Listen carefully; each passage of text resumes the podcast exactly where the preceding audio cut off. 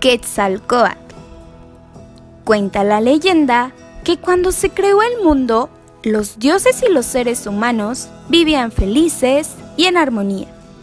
Sin embargo, el único que no estaba contento era el dios Quetzalcoatl, quien veía cómo los dioses se aprovechaban de los seres humanos, se sentían superiores y los hacían menos.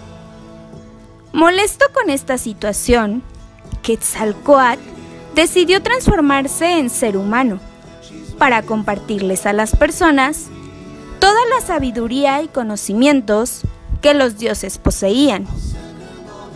Al llegar al mundo de los humanos, viajó por muchas tierras hasta llegar a la ciudad de Toyán, donde encontró a sus pobladores haciendo un sacrificio dedicado a su hermano Tezcatlipoca. Al observar este acontecimiento, detuvo el sacrificio y les explicó que él venía a ofrecerles una ciudad eterna, llena de flores y buena vida.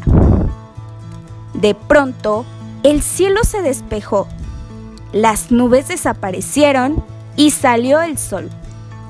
Quetzalcoatl les compartió sus conocimientos y les explicó a las personas cómo era la vida con igualdad y humildad.